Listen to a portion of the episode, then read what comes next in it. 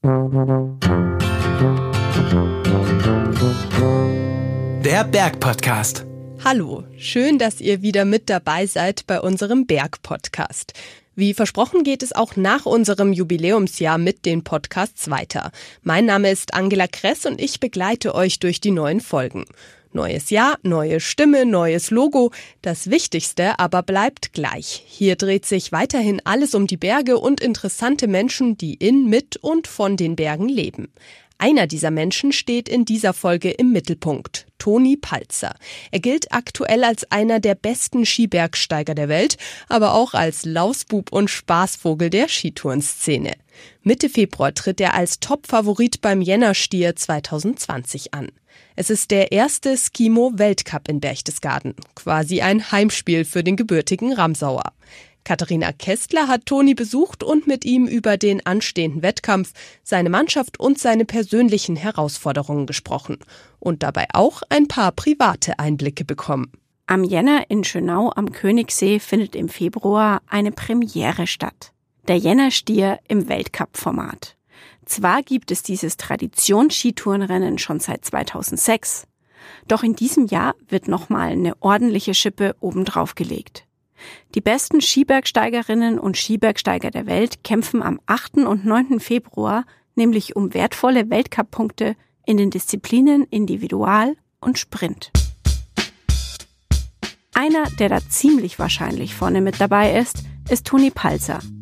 Er wohnt quasi ums Eck in der Ramsau. Mit Blick auf den Watzmann ist er aufgewachsen und ihm wurde das Skitourengehen sprichwörtlich in die Wiege gelegt. Der Sport hat im Berchtesgadener Land zum einen eine lange Tradition und auch Tonis Vater war schon 2003 deutscher Meister im Skibergsteigen. Toni selbst hat denselben Titel zum ersten Mal schon im Alter von 16 Jahren geholt, wurde in den folgenden Jahren vielfacher Junioren- und U21 Welt- und Europameister und hat zwei Vize-Weltmeistertitel in der Tasche. Letztes Jahr hat Toni die Weltcup-Saison als Zweitplatzierter abschließen können. Am Jänner zählt er also zu Recht zu den absoluten Top-Favoriten. Grüß dich. Hallo, Servus. Grüß dich, Toni. Ich habe Toni besucht daheim in der Ramsau. Wir saßen bei ihm in der Küche und wenn ich mich umgedreht und zum Fenster rausgeschaut habe, konnte ich direkt den Watzmann sehen. Ich wollte von Toni wissen, warum ihn das Skibergsteigen besonders begeistert, obwohl er richtig viele andere Sportarten auch ausprobiert hat. Und was ihn an dem Sport so fasziniert, dass er das wirklich strenge Trainingspensum von 1200 Trainingsstunden und einer halben Million Höhenmeter pro Jahr durchhält. Obwohl er sich normalerweise eher bedeckt hält bei dem Thema, hat er mir sogar ein paar Trainingstipps verraten und ob er sich am Jänner einen Heimvorteil ausrechnet. Viel Spaß mit dem Interview. Toni, kannst du mir mal erzählen, wie du zum Skibergsteigen gekommen bist? Ja, meine Eltern sind beide begeisterte Skibergsteiger. Mein Papa ist Bergführer, war der erste deutsche Meister im Skibergsteigen.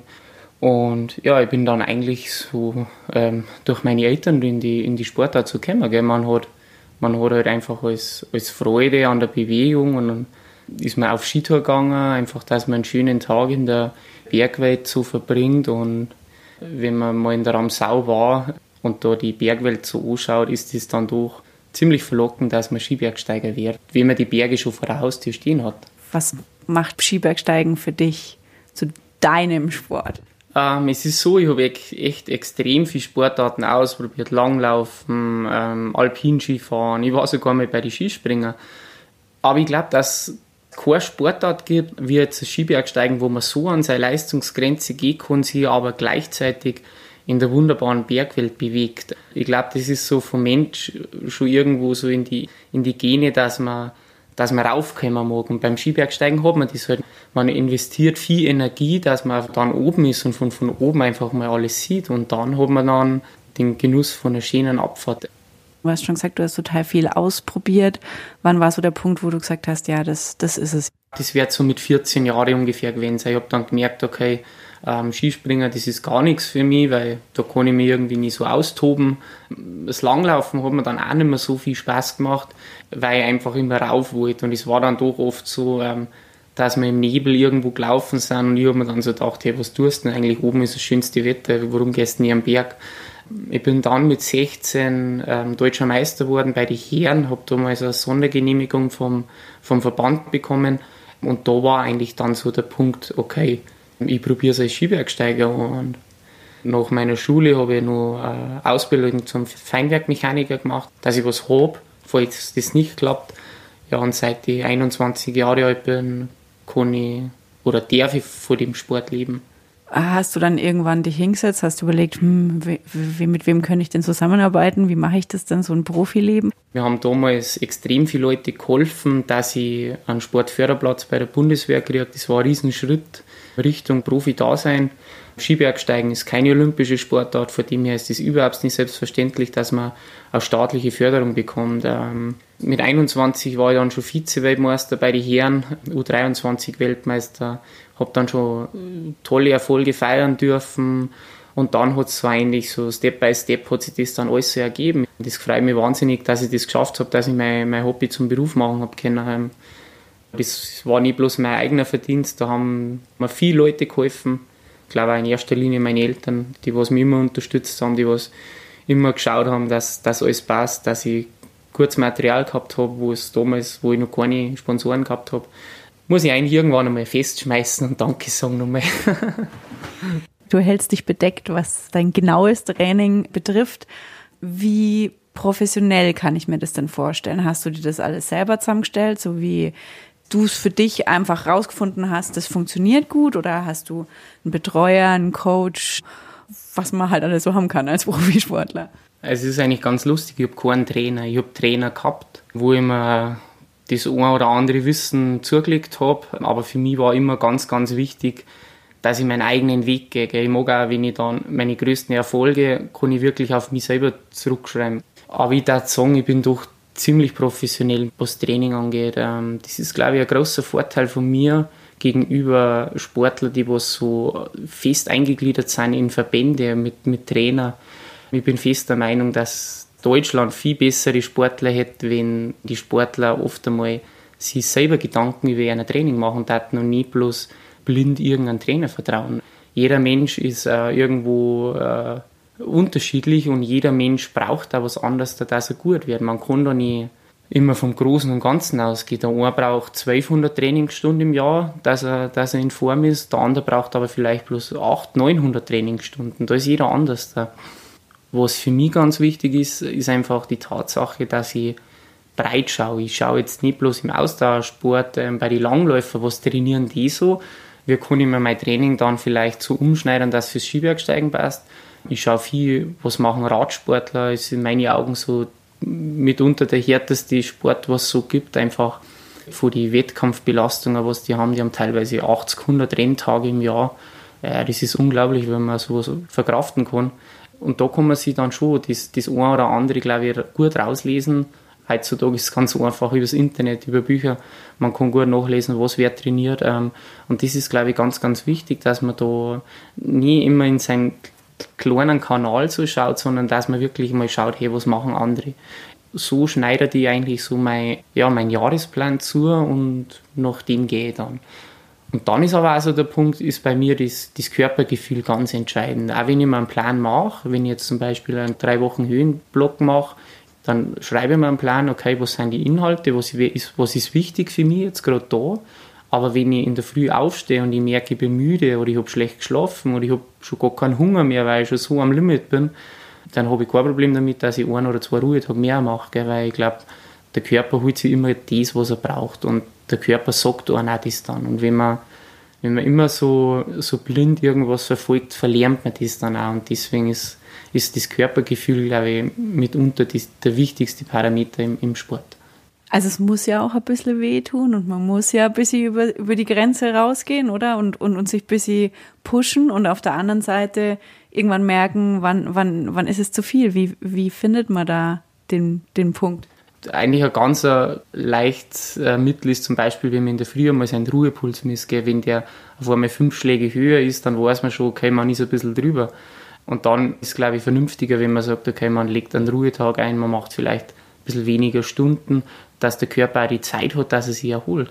Weil eins steht halt fest, im Training wird man nicht besser. Gell? Man macht den Körper nur müde. In die Pausetagen baut der Körper dann auf. Gell? Man hat auch oft einmal einen schlechten Tag. Gell? Und auch wenn es dann einmal wie ein Herbsttag, es ist, es ist nie lang hell am Tag, es ist kalt, es regnet oder so, da macht es dann auch keinen Sinn, wenn man sich fünf, sechs Stunden aufs Rad sitzt und irgendwo fährt, weil erstens macht es keine Freude, es ist für den Kopf ziemlich schlecht und das ist, glaube ich, auch ganz, ganz wichtig, dass man auch oft einen Spaß im Training hat. Es wäre gelogen, wenn man sagt, man hat immer einen Spaß im Training. Das ist einfach nicht so. Aber die meiste Zeit von seinen Trainingsstunden sollte man ein gutes Gefühl haben und, und sich halt danach auch dann hinsetzen können und sagen, hey, das war, war ein cooler Tag und es war ein schöner Tag. Und wenn die schlechten Tage überhand nehmen, dann macht man wahrscheinlich den Sporttag auch nicht so lang, weil die Motivation ist auch irgendwann einmal begrenzt und dann denkt man sich so, hey, für was, ich gehe lieber ganz normal in die Arbeit. Jetzt hast du schon gesagt, du hast körperlich gute Voraussetzungen für deinen Sport. Wie, wie sehr ist man denn zum Ausdauersportler geboren oder gemacht und wie viel hat man selber in der Hand? Ich glaube, dass jeder, jeder alles schaffen kann. Mein Freilich bei mir ist so, ich habe mit Sicherheit viel Talent von meinen Eltern mitgekriegt, ähm, aber harte Arbeit wird immer Talent schlagen, das steht definitiv fest. Die talentierteren Sportler müssen vielleicht nicht so viel investieren, dass sie besser werden, aber wenn einer was schaffen mag, kann er auch alles wirklich schaffen. Gell. Man muss einfach extrem hohe Selbstdisziplin haben, man muss auf viele Sachen verzichten. Das sind ganz viele kleine Schrauben, an die was man dran muss. Das fängt mit dem Training an, das hört mit der Ernährung auf. Aber ich glaube, wenn man da überall ein bisschen was tut und das macht auch das Ganze so interessant, hat man seine, seine Leistungsfortschritte. Und das ist wichtig. Es kann nicht jeder Weltmeister werden, das geht gar nicht. Das Wichtigste ist einfach, dass man selber, selber zufrieden ist. Man muss sich realistische Ziele setzen, die was man auch verwirklichen kann. Weil man muss sich immer denken, die anderen, die was an so Wettkämpfen teilnehmen, die dann genau das Gleiche investieren und die sind vielleicht sogar noch besser, haben ein besseres Talent wie, wie man selber. Gell? Aber um das geht es im Sport, glaube ich, generell nie, ob man gewinnt oder verliert. Es geht einfach darum, dass man sich selber zufriedenstellt und dass man nach einem Wettkampf stolz auf sich ist. Und das ist ganz, ganz entscheidend. Wie groß ist der Anteil des Kopfes an dem Gesamtrezept?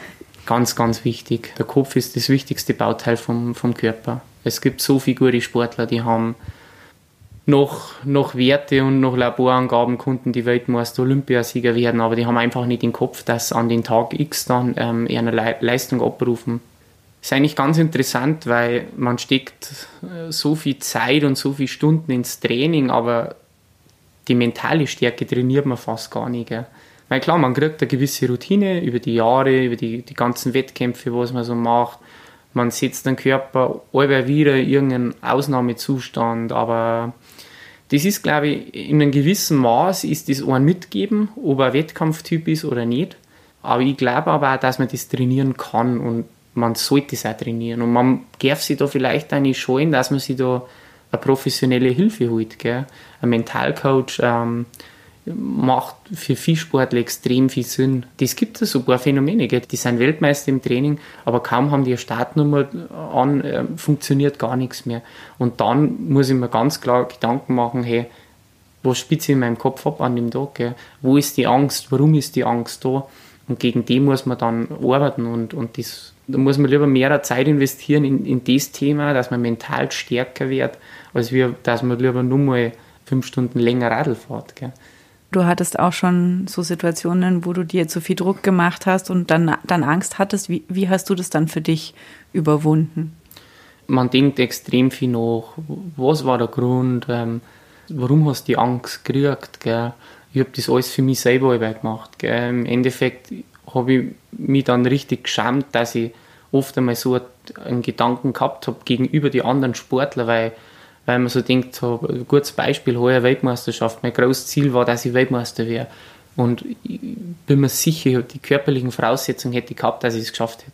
Es ist mein großer Traum, dass ich einmal im, im Einzelbewerb, so in der Königsdisziplin Weltmeister wäre. Ähm.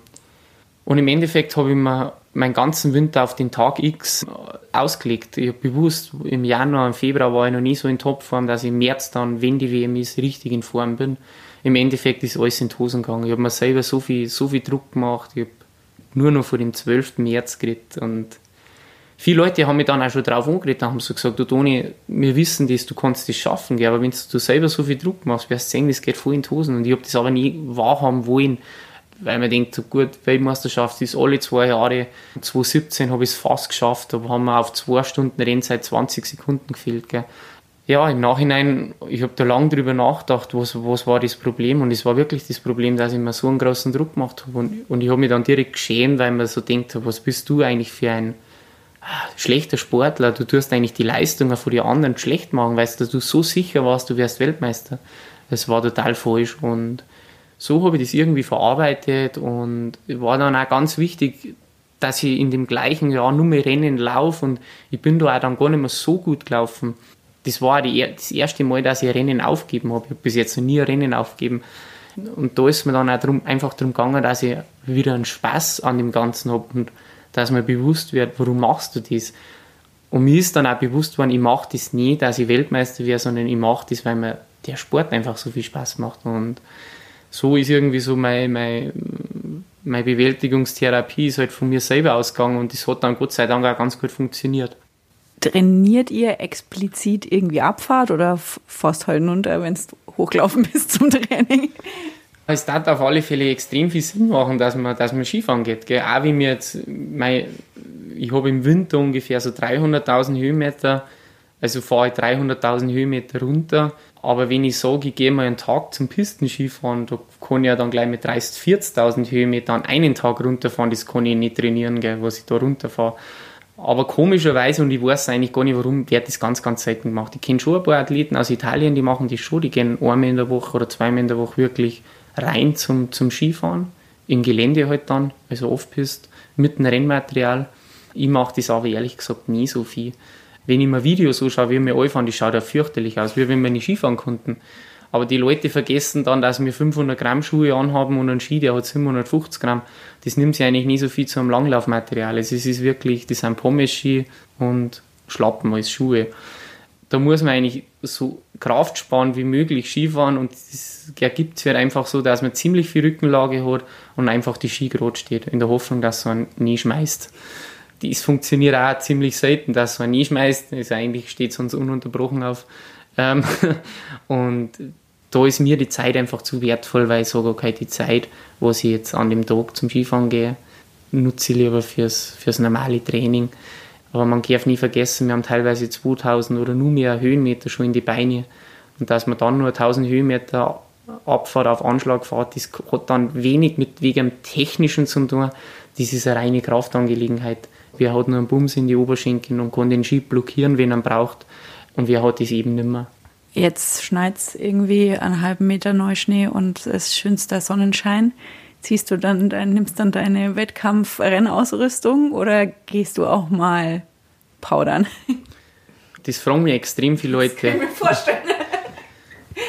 Und das ist auch überhaupt nicht böse gemeint an die ganzen Tourengeher da draußen. Aber man sollte sich vielleicht einmal Gedanken machen, wie viel Zeit das man im Aufstieg verbringt und wie viel Zeit das man beim Runterfahren hat. Weil wenn ich dann fürs Watzmann Hocheck sechs Stunden brauche als normaler Tourengeher und ich fahre aber in, in einer Viertelstunde runter, ist das Verhältnis doch ziemlich blöd. Ich kann wirklich gemütlich als, als Hocheck gehen. Also so die längste Skitour, was wir so haben. Aber das ist halt auch viel dem Material zu schulden wenn ich jetzt einen Vierschnaller Schuh habe und einen 1,80 Meter äh, Ski mit einer Mittelbreiten von 110 mm oder so, war das für mich auch nicht mehr kraftsparen, weil einfach das Material so schwer ist. Und ich sage halt dann, wenn ich wirklich powdern gehen mag, dann kaufe ich mir Liftkarten und gehe wirklich zum Skifahren. Weil dann habe ich auch einen Spaß beim Skifahren. Das Lustige ist dann so, wenn du die Leute dann so beobachtest mit den breiten Ski und dann, ach, was wäre ich blöd angeregt irgendwo am Berg, Meter Neuschnee und ich stehe mit den Pommes-Ski da oben aber die haben teilweise so fertig oben, die können dann eh gar nicht mehr Skifahren, weißt du schon. Und da sage ich halt dann, mein Gott, dann nehmt halt ein Mittelmaß oder nehmt halt nicht so einen langen Ski. Und wenn man Skifahren kann, dann kann man mit, auch mit den dünnen Ski echt einen Spaß haben. Du hast ja schon auch gesagt, du gehst schon hoch, auch um runterzufahren. Absolut, das ist, glaube ich, der Grundgedanke vom Skibergsteigen, gell? dass man irgendeinen Berg besteigt oder raufklettert, dass man dann runterfahren kann, gemütlich. Das ist das Schöne am Winter. Ich bin auch im Sommer sau gern auf die Berg. Es macht mir auch viel Spaß, Berglauf und so. Aber im Endeffekt ist der Gipfel halt aber bloß der halbe Weg, man muss wieder zurück. Und beim Skifahren oder im Winter ist das in meinen Augen nie so. Wenn man am Gipfel ist, hat man es eigentlich geschafft, weil die Abfahrt ist eigentlich immer bloß ein Genuss. Jetzt hast du erzählt, dass dir deine Freunde wichtig sind, dass du ein, ein totaler Familienmensch bist. Im Sport äh, bist du aber schon ein, ein Einzelkämpfer, oder? Ich glaube schon. Ähm, das hört sich jetzt auch wieder ein bisschen blöd an, aber ich glaube, als Sportler ist man doch ein bisschen ein Egoist. Ich verbringe die meiste Zeit allein im Training. Ich tue, ich tue auch gerne mit anderen Leuten trainieren, ja. Aber da hat man immer so den Gruppenzwang. Und wenn ich mich da nicht so gut fühle oder ich fühle mich extrem gut und mich halt eigentlich schneller trainieren, mache ich das aber nie, weil ich bin ja gemeinsam unterwegs. Das ist der Grund, warum ich viel allein trainiere. Wenn ich Sportler bin, bin ich definitiv Einzelgänger, aber der Sport ist bei weitem nicht alles im Leben. Gell. Es gibt so viele Sachen, die sind so viel wichtiger. Und der Sprung aber wieder in Anführungszeichen in die normale Welt, der ist extrem wichtig. Ähm, sie mit die Freunde treffen, die was keine Profisportler sind, die was ganz normal in ein Studium machen oder in die Arbeit gehen. Oder auch mit der Freundin mal was, was Normales machen, weit weg vom Leistungssport. Das ist ganz, ganz wichtig. Zum einen zu dem jetzigen Zeitpunkt, dass man nicht bloß seinen Kopf mit dem Sport, muss man fast sagen, verschwendet, gell, sondern dann auch für später mal, wenn man irgendwann wird das, der Leistungssport vorbei sein, dass man dann den Sprung ins normale Leben auch wirklich meistern kann wieder. Weil der Sport ist eine Scheinwelt. Gell? Man, wenn man das Hobby zum Beruf gemacht hat, das ist, glaube ich, wirklich wahrer Luxus. Wenn man einfach das machen darf, Tag für Tag, was man gern tut. Ich weiß, was heißt, wenn man 40 Stunden in die Arbeit geht. Ich habe ja auch eine Ausbildung gemacht. Und aber irgendwann wird der Punkt sein, wo ich das auch wieder machen muss, dass ich normal in die Arbeit gehe. Ob das jetzt in der Werkstatt ist, das weiß ich nicht. Aber ob das dann auch Bergführer ist, da mache ich das dann, dass ich mein Geld verdiene und dass ich meine Familie ernähren kann. Deswegen ist es, glaube ich, ganz wichtig, dass man immer wieder mal wieder den Sprung ins normale Leben zurückschafft für später einfach, wenn dann wirklich wieder das normale Leben anfängt, dass das einfach geht und dass man nie in ein Loch fällt. Berglaufen, Trailrunning, Skitouren gehen, ist alles unfassbar gewachsen in den letzten Jahren. Was glaubst du, woran liegt es? In der heutigen Zeit ist einfach das Leben extrem stressig geworden. Ähm, die Leute haben extrem eingespannt im Beruf, haben Familie zu Hause. Und da gehen wir halt einfach die Berge, da kriegt man die Ausgeglichenheit, dass man das alles bewältigt, alles schafft. Gell? Und ich habe mir da auch schon oft einmal Gedanken gemacht, warum gehen jetzt auf einmal so viele Leute auf die Berge. Und im Endeffekt bin ich dann auch drauf gekommen, wenn man wirklich wo abschalten kann, dann ist es ist das in die Berg. Da ist es ruhig, da ist, da ist man weg vom Alltag. Gell. Und das glaube ich hat man auch nicht so beim Pistenskifahren jetzt zum Beispiel, weil im Endeffekt steht man auch an der Kasse wieder an, da ist wieder ein Trubel, ein Stress, man ist nie allein. Es kostet extrem viel Geld, wenn man, wenn man mit einer Familie zum Skifahren geht. Und beim, beim Skitouren gehen oder generell beim Berggehen, da braucht man nicht viel gerade im Sommer, da braucht man eigentlich bloß Schuhe und dann, dann kann man schon mal einfach in die Natur gehen und man kann sich da, glaube ich, auch wirklich so die Kraft holen für den Alltag wieder. Am Wochenende, wenn man da Samstag, Sonntag irgendwas Schönes unternimmt, glaube ich, ist man wesentlich gestärkter wieder für, für eine Woche, wie wenn man das nie machen darf. Es ist ja durchaus in der Diskussion, ob Skibergsteigen olympisch wird. Bei den Olympischen Jugendspielen ist es, glaube ich, schon eingeplant. Wie stehst du dazu? Ja, ich glaube, dass dieser riesen großer Schritt war, dass jetzt bei JOC dabei sind, jetzt in, in Lausanne 2020, jetzt im Januar. Es ist für die Nachwuchsarbeit ist extrem wichtig, dass Skibergsteigen olympisch wird. Und das sage ich jetzt nie, weil ich Skibergsteiger bin. Ich glaube, die Sportart hat das auch wirklich verdient. Es werden herausragende Leistungen erbracht. Da braucht sich keiner verstecken zu anderen Ausdauersporten. Das Leistungsniveau ist extrem hoch. Ähm, von dem her hat eigentlich Skibergsteigen das Recht oder was Ski, wenn es olympisch wird. Mein gut, wir in Deutschland haben definitiv ein Problem in der Jugendarbeit, aber wenn ich ehrlich bin, verstehe ich es auch, wenn jetzt ich Kinder hätte. Ich darf mir überlegen, ob ich es zum Skibergsteigen schicke, weil einfach, wenn ich so viele Stunden investieren muss und das muss ich in der Sportart und da kommt nichts aus und ich kann nie meine, meine Miete zahlen dann am Ende des Monats, da muss ich mir Gedanken machen, ob ich den Sport machen soll, weil da gibt es Sportarten, da komme ich leichter an die Spitze und brauche bei weitem nicht so viel investieren. Von dem her war Olympia extrem wichtig. Wegen Sportförderplätze, dass Jugendliche die Möglichkeit haben, dass vor dem Sport leben können. Für mich persönlich, das ist aber auch überhaupt nicht bei Isgman, ist Olympia nie so das große Thema. Aber da kommt wahrscheinlich wieder der Sportgedanke so durch bei mir. Für mich ist Olympiasieger nicht der beste Sportler, weil es einfach ein Tag ist, da gehört extrem viel Glück dazu. Die Tagesverfassung muss passen. In meinen Augen ist ein Gesamtweltcup-Sieger viel höher zum Einschätzen wie Olympiasieger. Ich glaube, das war jetzt ein wichtiger Schritt, dass Mailand den Zuschlag gekriegt hat für 2026. In Italien hat das Skibergsteigen einen extrem hohen Stellenwert. Das sieht man auch an die Sportförderstellen, da beim Militär, wie viele Skibergsteiger da staatlich unterstützt werden. 2026, das war dann für mich eigentlich auch noch möglich. Dann kommt aber der nächste Punkt, was wird dann olympisch? Es wird mit Sicherheit keine Langdistanz olympisch, was mir dann in dem Alter wahrscheinlich richtig gut liegen wird. Es wird irgendwas Kurzes werden, ein Sprintbewerb, olympische Distanz, könnte man vorstellen, dass eingeführt wird. Dafür bin ich wahrscheinlich dann schon zu alt. Da muss man wahrscheinlich ein bisschen jünger und spritziger sein und ich darf es mir wünschen, dass es olympisch wird, einfach für die Jungen, dass, dass sie einen Ansporn haben, dass die die schöne auch dann wirklich machen. Jetzt hast du schon angesprochen, Langdistanz, Sprint. Was ist denn so dein Lieblingswettkampf? Ich bin definitiv auf der Langdistanz daheim. Der Einzelbewerb, der dauert ungefähr zwei Stunden. Einfach körperlich bedingt ist das schon für mich vorgegeben. Ich habe plus 60 Kilo. Ich bin ein leichter Athlet. Ähm, ich habe wahnsinnig viele Trainingsstunden, die was sich dann auch wieder gut verarbeiten lassen, einfach auf die langen Strecken. Aber durch das, dass ich immer auf dem Gesamtweltcup laufen mag, gehört natürlich das kurze Zeug auch dazu. Es ist auch super, dass sie das alles gemacht haben, allein schon trainingstechnisch, weil das einfach andere Reize für den Körper haben und das ist ganz, ganz wichtig. Ich habe auch, hab auch mal meine Freude am Sprint gehabt, ich war einmal Vize-Weltmeister. Muss ich jetzt noch lachen, dass ich das geschafft habe, aber weil das einfach für mich ist, ein Skibergsteigen, das gehört in die Natur, das gehört ins freie Gelände und das hat man halt einfach nur im Einzelbewerb und die Einzelbewerbe sind bei uns die langen Wettkämpfe. Wie ist es denn mit dem Alpenverein? Wie, wie werdet ihr da oder wie wirst du als Athlet da unterstützt? Skibergsteigen ist er beim, beim Deutschen Alpenverein untergebracht, wie das Klettern jetzt auch.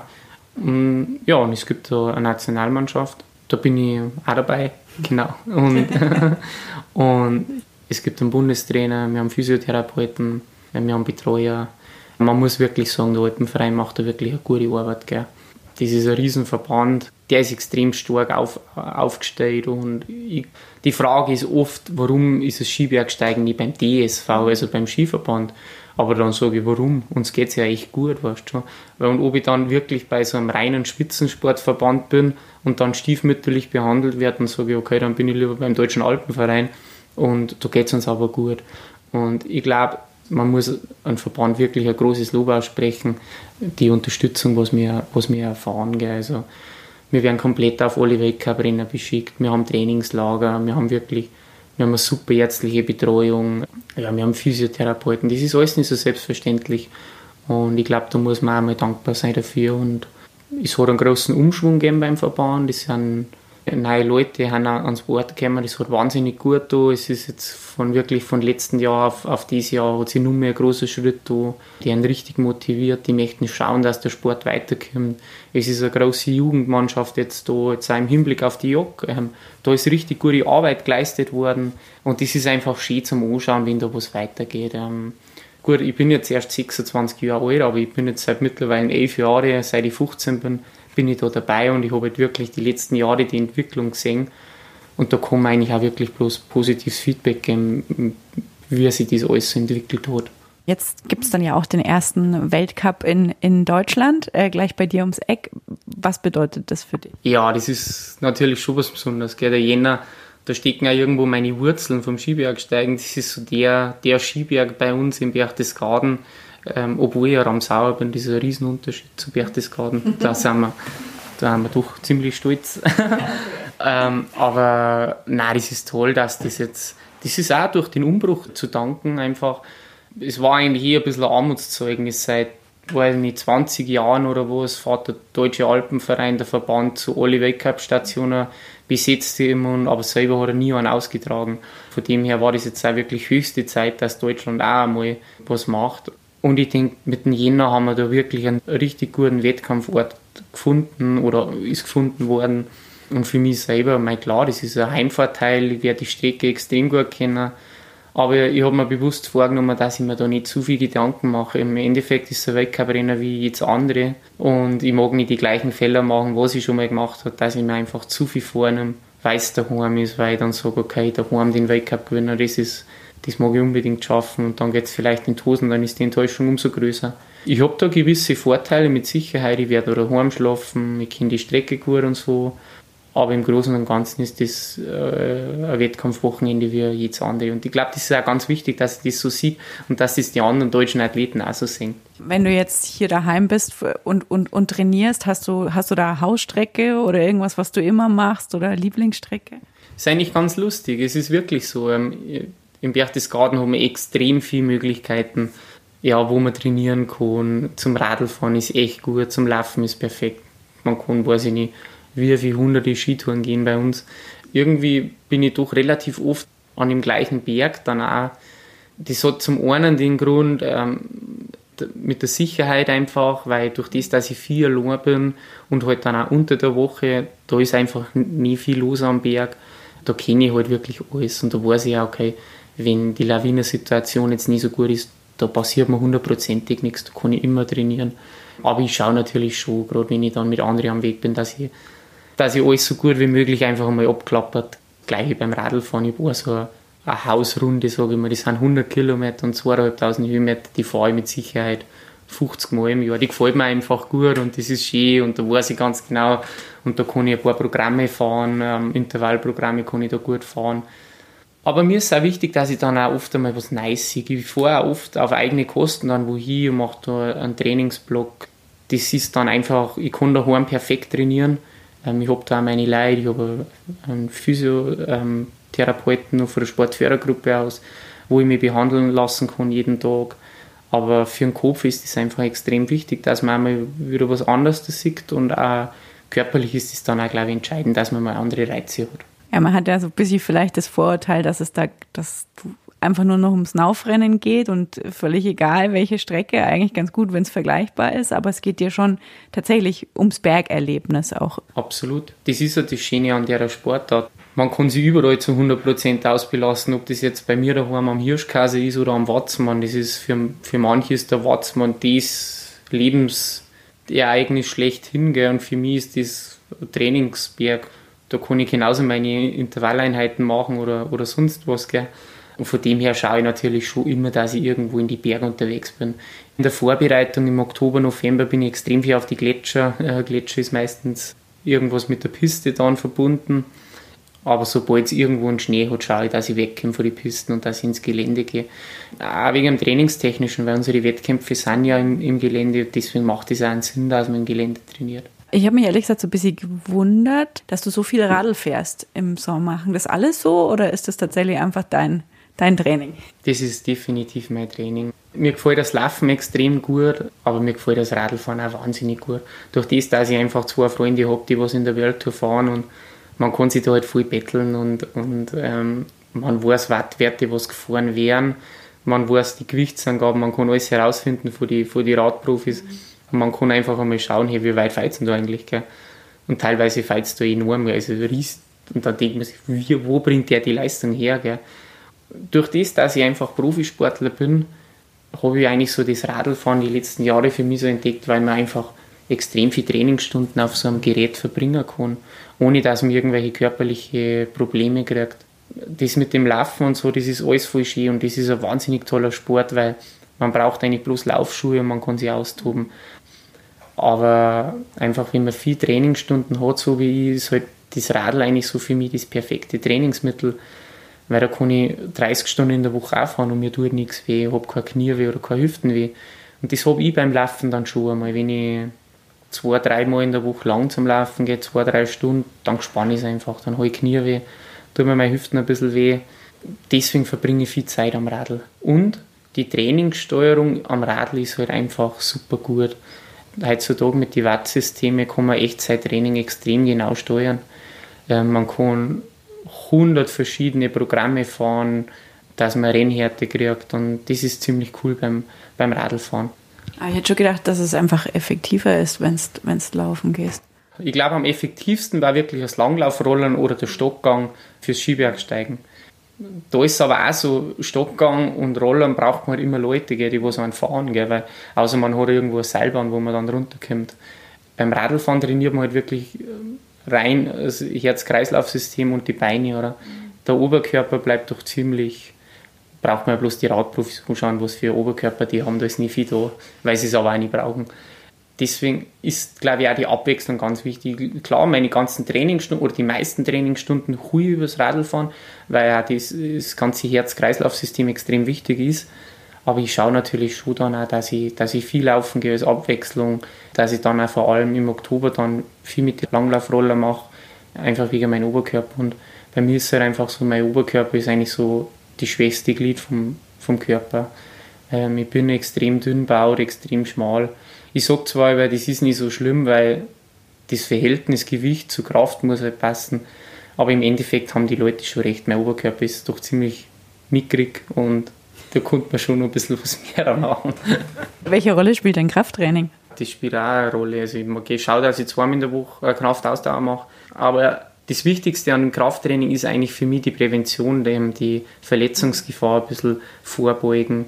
Aber Ausdauersport, da kann man das Krafttraining eigentlich nicht mehr wegdenken. Früher war das, glaube ich, anders da. Und ich muss auch zugeben, ich mache das auch erst seit drei Jahren ungefähr, dass ich wirklich so Krafttraining mache. Für mich war das immer so, ich glaube, Krafttraining, da kriegt man Muskeln und da wird man schwer und ich mag nicht schwer sein, ich mag so leicht sein, wie es irgendwie geht. Aber so ist es nicht, weil wenn man Kraftausdauer macht, da hat man fast keinen Muskelzuwachs und von dem her ist das schon wichtig. Und ich muss auch ehrlich sein, es macht mir keinen Spaß. Aber es, es gehört auch zu meinem Beruf dazu und deswegen mache ich es auch.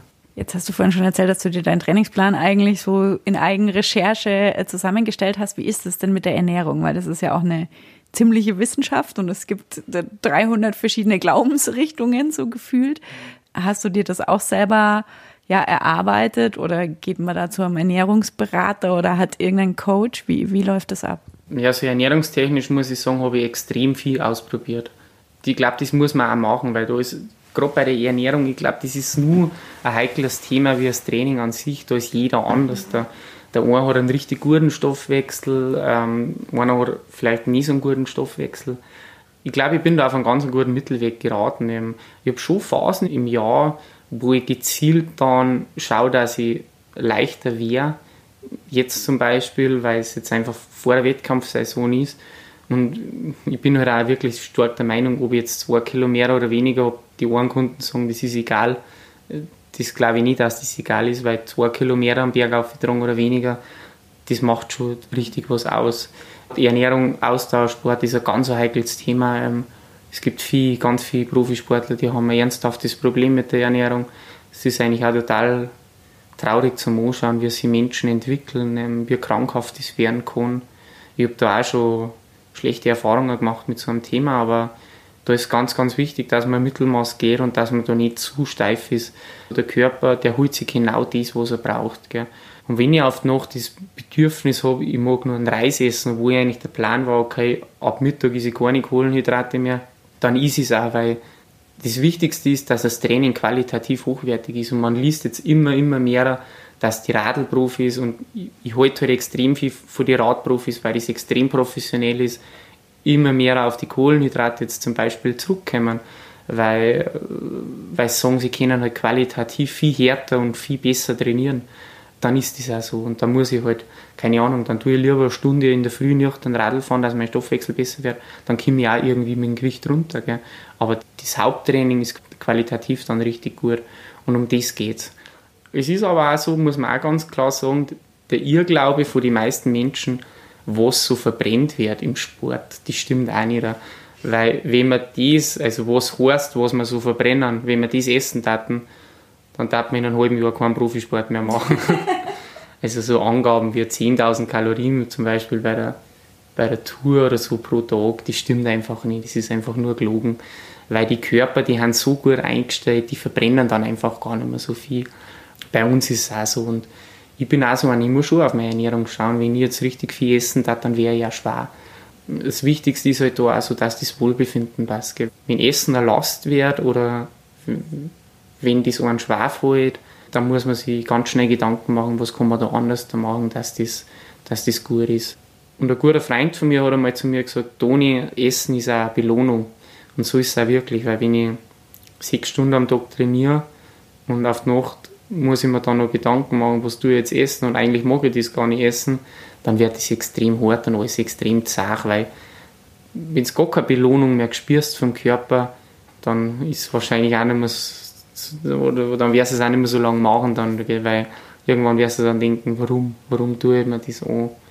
Und man muss da schon eine große Selbstdisziplin mitbringen, aber wir sind auch alles bloß Menschen und wenn ein Kuchen gegessen wird, dann ist das nie der Weltuntergang, sondern dann muss man das vielleicht einmal positiv sehen, weil das ist dann halt einmal ein Essen für die Seele und dabei darf man kein schlechtes Gewissen haben. Jetzt ist ja trotzdem auch, wenn du dann mal den Kuchen isst, ist, ist es ja schon, es sind schon viele Einschränkungen und viel Arbeit.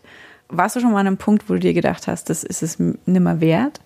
Ja, war ich schon an so einem Punkt einmal. Ähm, vor drei Jahren habe ich gesundheitlich extreme Probleme gehabt. Ich hab, war kurz vor der Herzmuskelentzündung. Ähm, ich habe da in der Vorbereitung extrem viel Zeit investiert. Ich habe 50 Tage Höhentraining gemacht auf dem Gletscher. Da war ich allein und das ist, war echt eine harte Zeit. Das war aber Weltmeisterschaftsjahr, deswegen habe ich das alles in Kauf genommen für mich selber. Also ich habe echt viel Geld investieren müssen aus, eigen, aus Eigenkasse, dass ich das alles so Optik, wie ich mir das so vorstelle.